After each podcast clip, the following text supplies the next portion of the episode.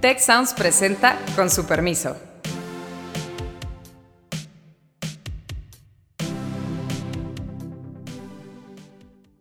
Con su permiso, yo soy Carlos Elizondo y hoy tenemos el gusto de estar con Héctor Juan Villarreal. Héctor, bienvenido.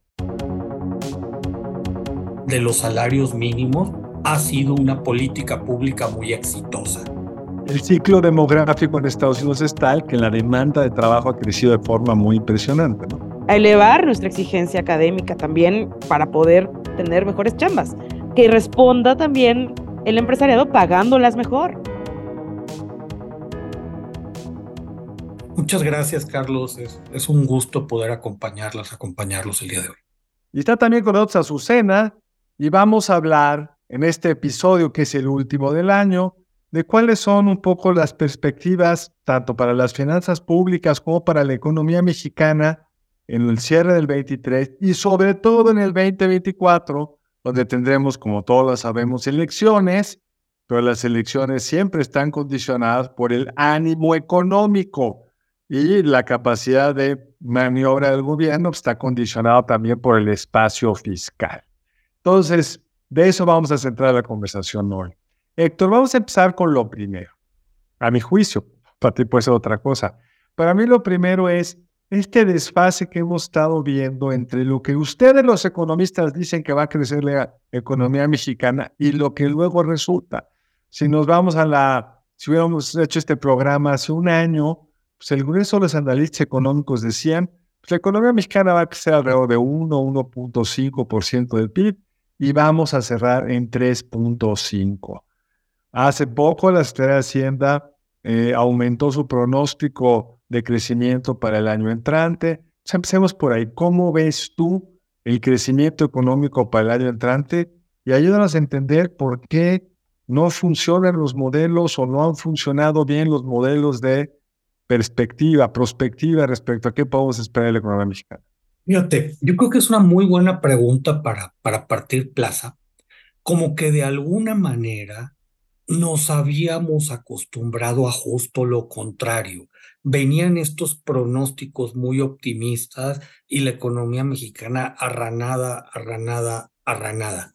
Como dato curioso, Carlos Azucena, en el paquete económico 2023, allá por septiembre del 2022 que se presentó, el el subsecretario de Hacienda, este Gabriel Llorio, defendía mucho que la economía en 2023 iba a crecer 3%.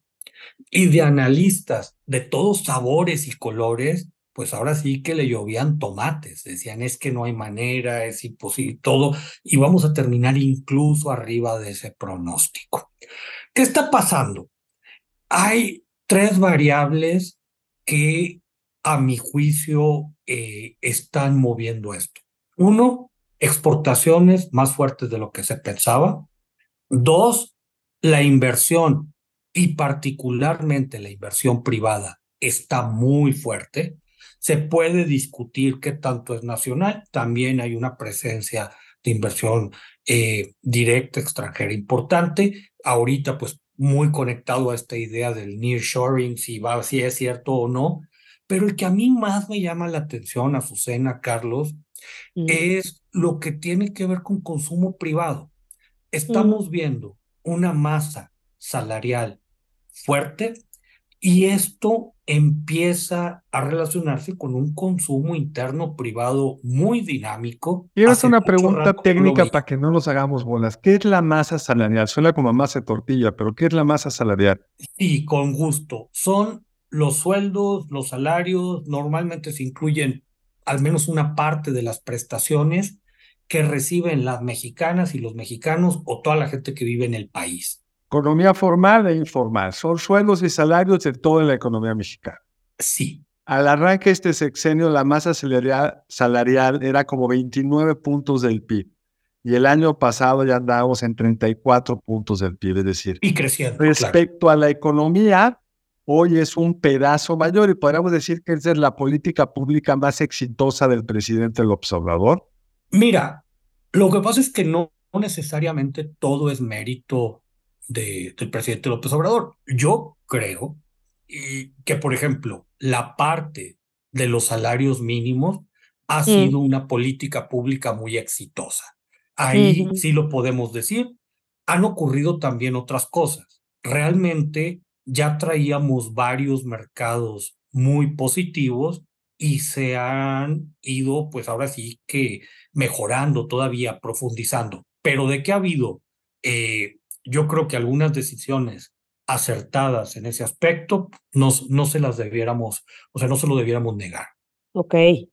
Sí, justo yo quería mencionar el tema de los salarios mínimos, porque ha sido eh, pues un tema eh, de debate de si eh, es, será costoso en el largo plazo en términos de competitividad o no.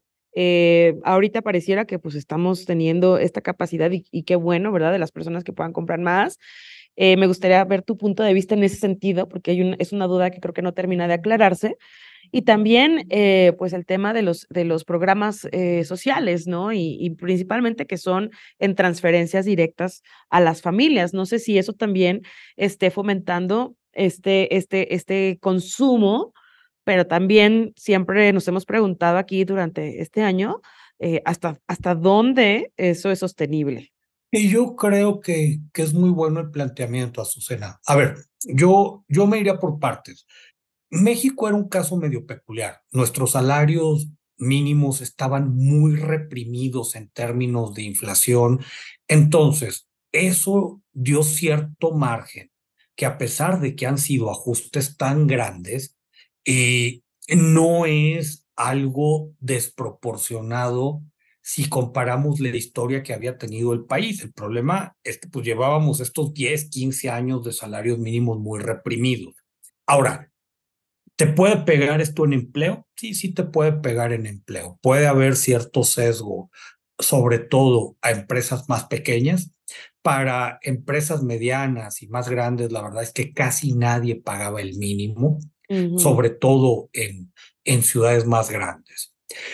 Por otro lado, y aquí se liga mucho a las transferencias, sí tendríamos que estar conscientes que tú no puedes seguir a esta tasa de aumentos. Y la misma Comisión Nacional de los Salarios Mínimos lo dijo, estos eran unos ajustes, había mucho margen, pero si pensamos, o sea, si nos queremos imaginar el próximo sexenio con aumentos a los salarios mínimos en el orden de dos dígitos, pues probablemente no vaya a ocurrir.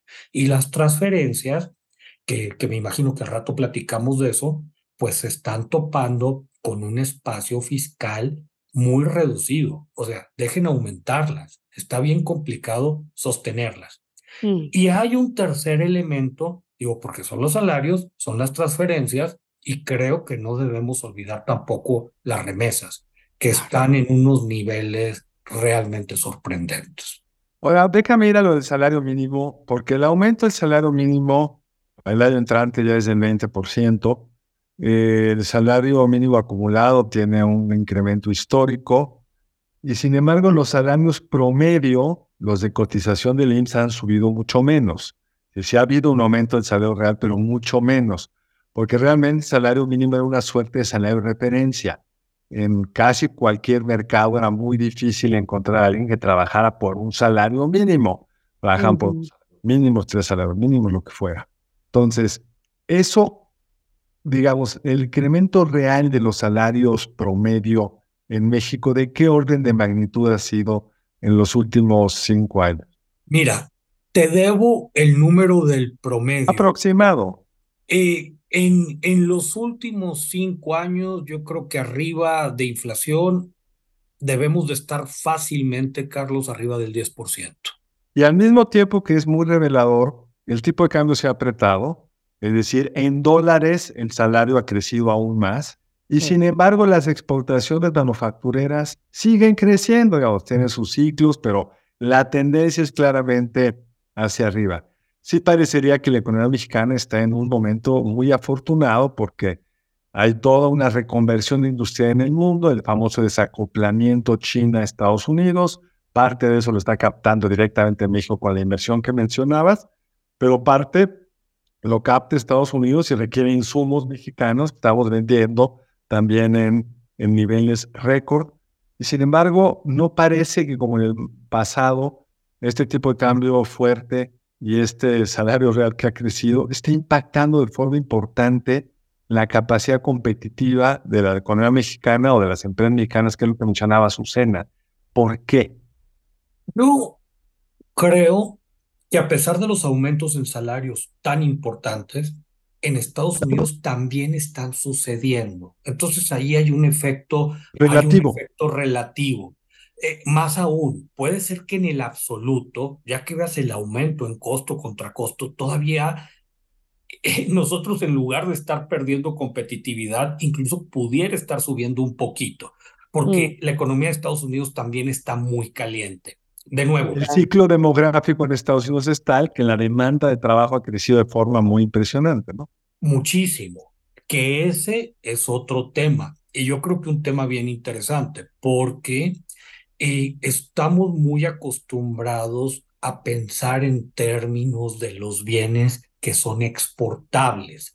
Los servicios es más complicado exportarlos, pero pues probablemente también se abra una oportunidad ahí.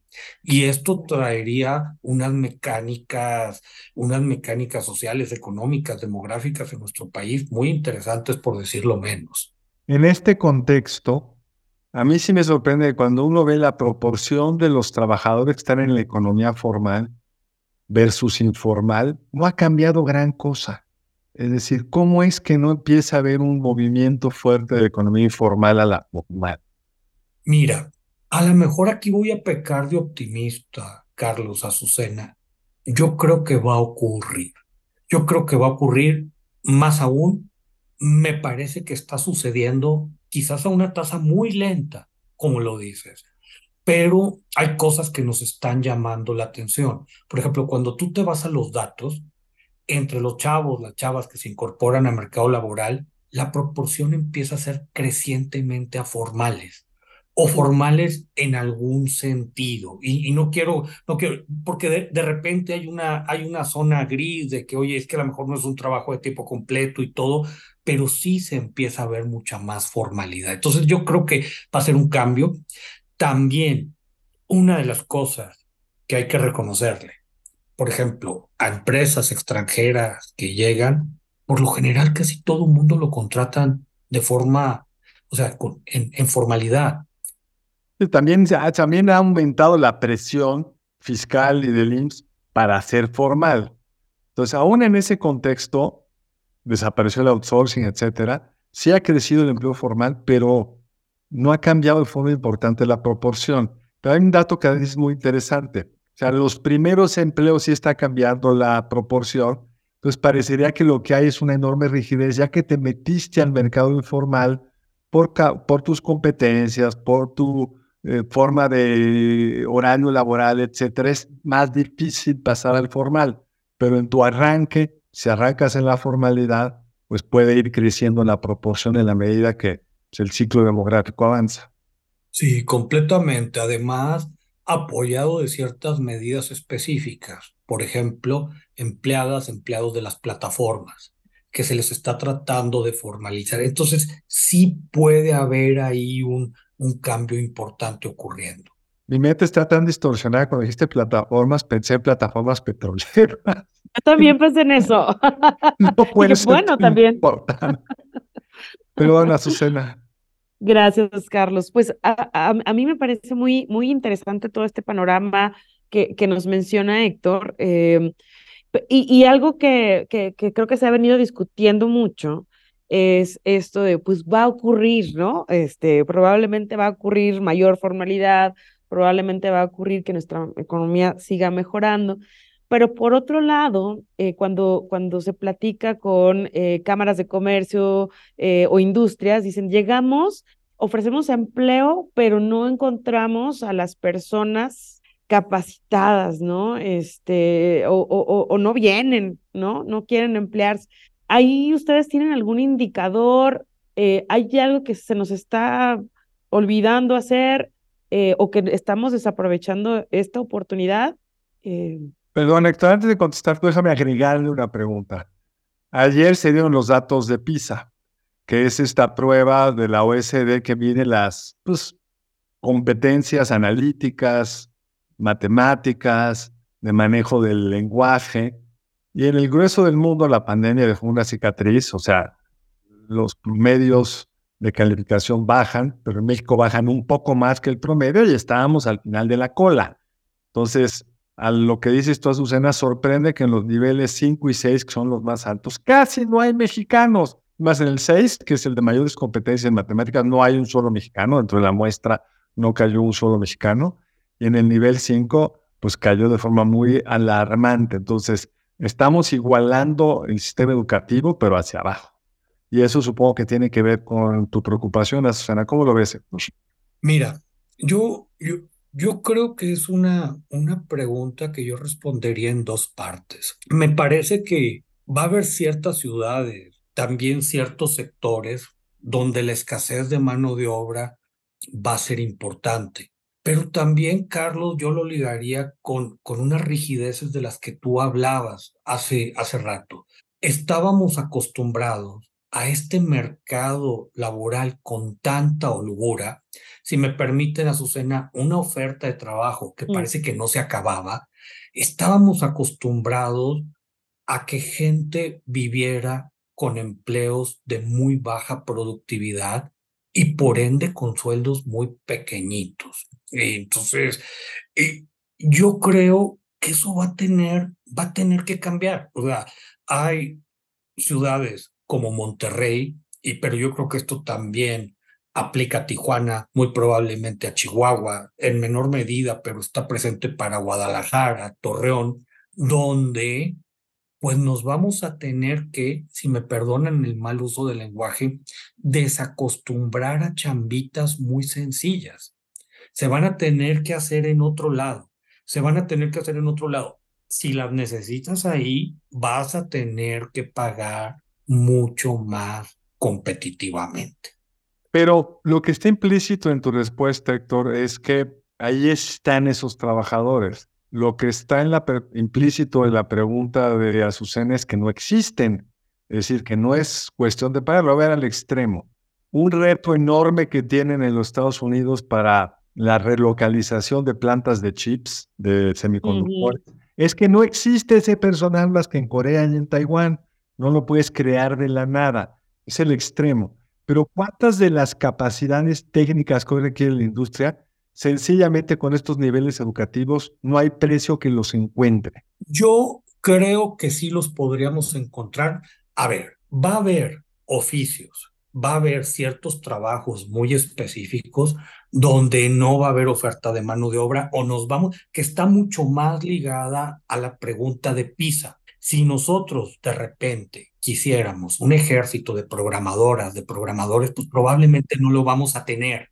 Y, esto sí nos obliga a pensar el sistema educativo de una manera diferente. Pero yo creo que todavía hay mercados laborales donde la oferta sí está presente, pero vivimos en desequilibrio.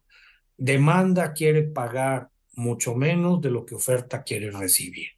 Y eso se te va a cerrar, pero se va, se va a tardar. Y yo creo que es encontrar nuevas vocaciones a ciertas áreas. Yo creo que hay que empezar a desplazar producción, pero, pero yo insistiría, estábamos mal acostumbrados porque, sobre todo en los primeros años del Tratado de Libre Comercio, llamaba la atención que llegaban los trabajos a toneladas pero los sueldos no subían.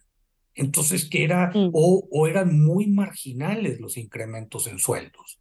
Sí, en términos marxistas, la reserva de proletariado y de desempleados era tan grande que se podían dar ese lujo los empresarios. Sí, sí, en términos de organización industrial, que es parte de lo que los sindicatos de Estados Unidos pelearon en el primer Telecam, no lo lograron de verdad y lo lograron en el TEMEC, es que los sindicatos mexicanos protegían a los empresarios y no a los trabajadores. Las cosas están cambiando al mismo tiempo. La demografía ha cambiado y hoy en el TMEC hay mecanismos para obligar a las empresas a tener sindicatos democráticos y representativos. Es interesante esta también cambio en, o este desbalance de, de, de lo que fue el TLC, el TMEC, que, que me parece muy interesante eh, cómo había esta llegada de empresas, nueva oferta de trabajos, pero que no se terminaron de pagar bien. Y no sé si eso desalentó un poco a, hacer este match que tú comentas, ¿no? De eh, demanda de trabajos con valor agregado y las personas pensando, vale la pena invertir en mi educación para acceder a estos trabajos, ¿no? Este, a veces siento, es que tú lo mencionabas hace rato, ¿no? Que nos tenemos que desacostumbrar a chambitas, y me parece esencial, o sea, creo que tendría, y para desacostumbrarnos a las chambitas también nos tenemos que acostumbrar, pues probablemente a estudiar más, a estudiar más matemáticas, más programación, más cuestiones tecnológicas, es decir, a elevar nuestra exigencia académica también para poder tener mejores chambas, que responda también el empresariado pagándolas mejor.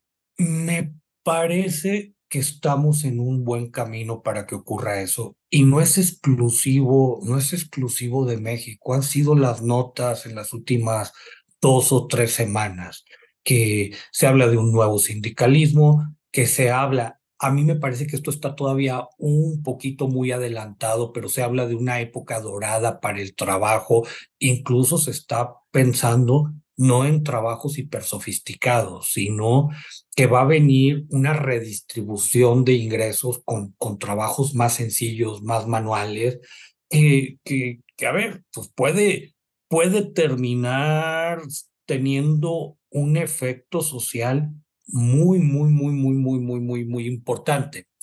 Eh, una, una reacción aquí es, bueno, entonces que el gobierno ni se meta. No, claro que se meta. A ver, si vamos a tener que hacer un montón de ajustes, es mejor ajustar en tiempos de vacas gordas versus vacas flacas. O sea, ahorita es cuando dices, a lo mejor es la oportunidad de pensar en una nueva seguridad social, porque estamos viendo esto del envejecimiento a todo lo que da, pues vámonos adelantando 10, 15, 20 años, vamos reaccionando versus actuar de de manera pues ya de chi, sabes que se nos pasó, se nos pasó, se nos pasó. Yo creo que ahí hay oportunidades muy interesantes. Bueno, ahí se, se cruza el otro tema que introdujiste al principio, que es el famoso espacio fiscal. Es decir, lo que nos estás tú poniendo sobre la mesa me parece que es lo siguiente. Por un lado, tenemos una recaudación que aunque ha aumentado, sigue siendo históricamente baja es decir, apenas como proporción del PIB estamos regresando a los niveles de recaudación que tenía el país en el 16, un poquito más, comparativamente, y no con Dinamarca, sino con Argentina, Brasil, Chile, nos encontramos muy por debajo en la recaudación como proporción del PIB. El gobierno mexicano, si lo medimos por el gasto no programable, el gasto no programable, recordemos, es el gasto del gobierno federal, sin incluir el pago de la deuda, el servicio de la deuda y las transferencias a los estados. Es un gobierno que, que gasta como 18 puntos del PIB, ¿no? Y sin embargo, gasta en transferencias 5 puntos del PIB. Y la presión demográfica es tal que cómo lo vas a poder acomodar. Y siempre se habla en este contexto que se requiere una reforma fiscal. Ninguna de las dos candidatas lo traen ni lo traerán, son políticamente muy populares pero ¿cómo te imaginas tú? Alguna vez ya te hice esta pregunta. Si te hablaran las candidatas y dijeran, a ver, ya te creímos que no hay espacio fiscal, ya te creímos que tú sabes cómo resolverlo, ¿cómo lo resolverías? Mira, yo creo que va a haber cuatro temas que van a estar brillando mucho el próximo año. Y, y, me parece que van a estar de repente saliendo en campañas, que van a estar saliendo de repente en campañas, pero, pero, pero, pero, que y que después, pasando la elección, pasando la elección del, del 24, la presidencial, yo creo, que, yo creo que van a venir con todo. La primera pregunta es, bueno, ¿y qué hacemos con Pemex? Que, que yo creo que, que eso va a tener que ser. Pemex ya no puede ser, ya no puede ser este, este agujero este agujero negro así. Deja de poner un contexto del agujero negro para que nos quede el reto. En el 12, el gobierno federal recibía del petróleo, descontado con lo que se quedaba Pemex, como 5.5% del PIB. Para el año entrante, según los criterios generales de política económica, el gobierno federal está recibiendo menos, poquito menos de un punto del PIB. Como 0,7. 0,7. No, qué caída. la plataforma petrolera sigue tan estancada, tan lejos de lo que prometió Pemex, pues esto se puede poner aún peor. Entonces, ¿qué harías concretamente, Ben? Los números son muy preocupantes. ¿Qué harías? Yo creo que se va a tener que hacer una revisión a su operación y va a haber ciertos segmentos del negocio donde les van a tener que topar pérdidas, particularmente en refinación. ¿Podría ser más específico? ¿Qué significa esto? Sí, sí. Mira, México, o sea, si tú quieres cada vez menos, pero por producción todavía estamos en tinta azul y, la renta petrolera haciéndose más chiquita, pero ahí está. Entonces, el gran problema, digo, sí tendríamos que pensar cómo maximizarla. No va a estar, no va a estar sencillo porque la transición de repente energética parece más acelerada de, de lo que se creía hace relativamente poco, pero ahí te queda algo. Sin embargo, si seguimos perdiendo tanto dinero en refinación, pues la verdad es que cada vez el gobierno federal va a agarrar menos, menos dinero ahí. Sí tendría que meterle mano.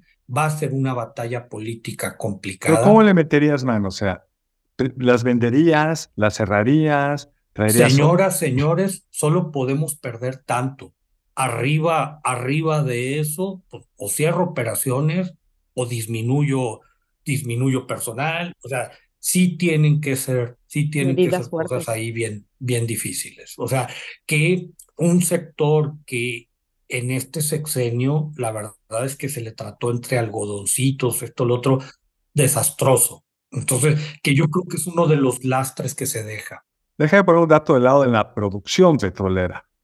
En el 2000, 2001, 2002, por ahí, Estados Unidos producía por abajito de 6 millones de barriles diarios y nosotros producíamos por arribita de 3 millones de barriles diarios. Hoy Estados Unidos produce 13 millones de barriles diarios y México le rasca con condensados al 1.9 millones de barriles diarios. Entonces, primero ya es aprovechamos una gran oportunidad de donde Pemex gana dinero, que tienes razón, todavía gana dinero, pero podría ganar mucho más Pemex o el país si fuéramos capaces de aprovechar el, potencial de reservas que aún tiene. También hay un reto en cómo organizar eso, cómo extraer más crudo, porque Pemex no cumplió con lo que prometió.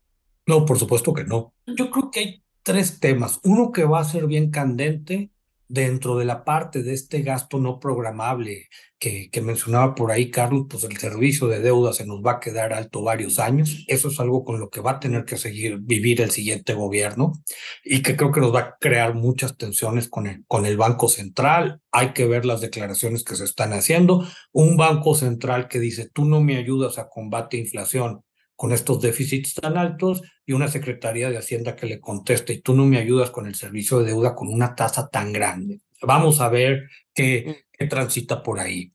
Tres, tenemos que hablar de un sistema de pensiones que dado el tipo de recaudación que tenemos, se vuelve cada vez menos manejable. Y se van a tener que tomar decisiones, algunas muy incómodas, pero pues bueno, hay que ponerla sobre la mesa. Cuatro, tenemos que ver qué hacemos con el sistema de salud. O sea, yo creo que ahorita volvió la controversia por algo que en mi opinión no necesariamente es malo. Hay la idea de que si tu Estado firmas un acuerdo con el bienestar, pues te quedas sin los recursos que te tocaban por, por aportaciones vía el FASA. Y, y también a lo mejor el gobierno federal absorbe, absorbe parte de tus activos. La, bronca aquí, Azucena, Carlos, es que yo creo que con eso va a seguir sin alcanzar. Entonces, vemos indicadores de salud cada vez más negativos y un gobierno que no tiene dinero para gastar en eso. Creo que, y, y por otro lado, pues el tema para el 2024 es que vamos con con, un endeudamiento o con un déficit fiscal medido en términos de requerimientos financieros muy alto, 5.4.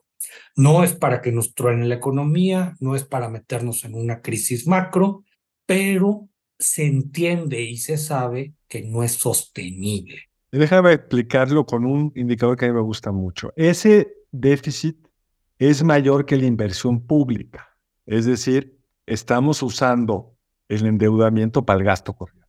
Exactamente. O sea, cuando uno empieza a hacer eso, muy rápidamente entra en un círculo sostenible, porque en principio, si tú, te, que es lo que además dice la Constitución, si tú te endeudas para inversión, en principio, si la obra está bien asignada, si la obra está bien distribuida, va a generar más riqueza hacia adelante.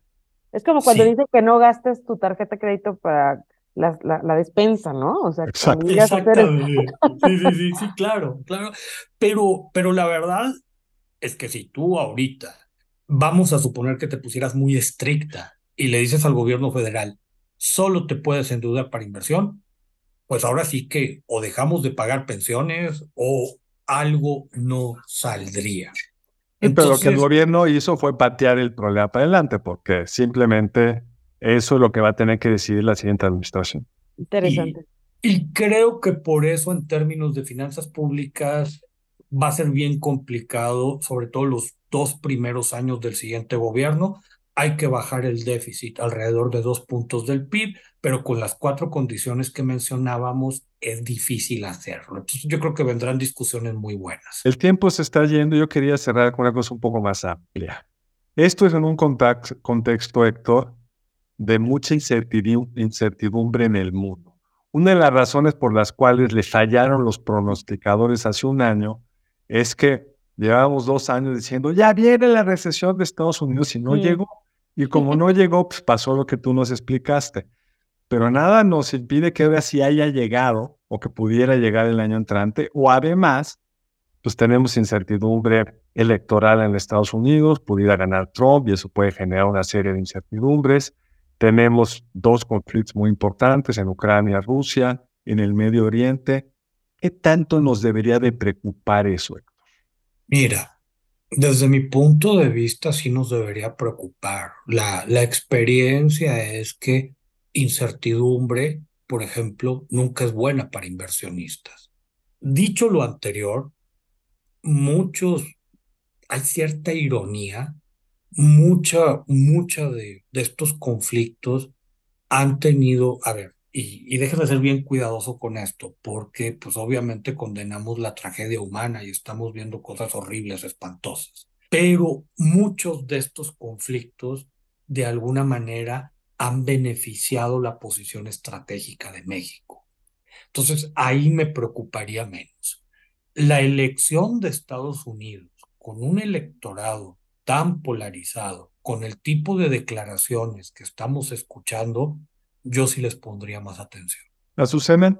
Pues eh, no, muchas gracias, Héctor, por todo lo que nos estás contando. Yo creo que eh, el próximo año pues es, es electoral y, y, no cabe duda que el tema económico va a ser una de las variables fundamentales, pero ojalá y las candidatas eh, nos ofrezcan opciones y abran la discusión en ese sentido, porque no es una discusión fácil. Eh, pero muchas gracias y pues este ha sido un gran año de análisis.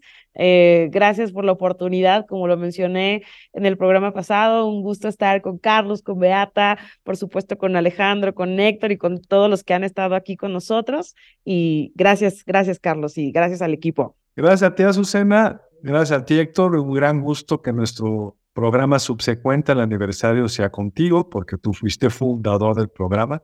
Se fue porque quiso, hay que aclarárselo al público, no vayan a pensar que lo corrimos. Pero qué bueno que nos acompañas en este programa, tema muy importante. Esperamos verte el año entrante para tratar de aterrizar algunos de estos temas, cómo han evolucionado. Pero por supuesto, sobre todo gracias a ustedes que nos escuchan. Y los esperamos, las esperamos el año entrante, porque como ya dijeron tanto Héctor como Azucena, es un año electoral y creo que para estos temas puede ser muy importante. Que tengan felices fiestas. Gracias. Si quieres conocer más sobre el comercio y los negocios, te invitamos a escuchar Territorio Negocios. La experiencia del cliente o del usuario es cada vez más importante. El podcast en el que hablamos sobre las nuevas tendencias de innovación, emprendimiento, finanzas y liderazgo en México y en el mundo. Escúchalo en Spotify, Apple Podcast y Google Podcast. Muchas gracias al equipo del Tecnológico de Monterrey y de Tech Sounds. Productora ejecutiva, Lisbeth Siller. Productoras de Con su permiso, Stephanie Cisneros y Eva Obano. Diseño, Lisette Rodarte. Analíticos y alianzas, Lilia Martínez. Postproducción, Max Pérez y Marcelo Segura. Les invitamos a escuchar el siguiente episodio de Con su permiso y el resto de programas de Tech Sounds en los canales de su preferencia.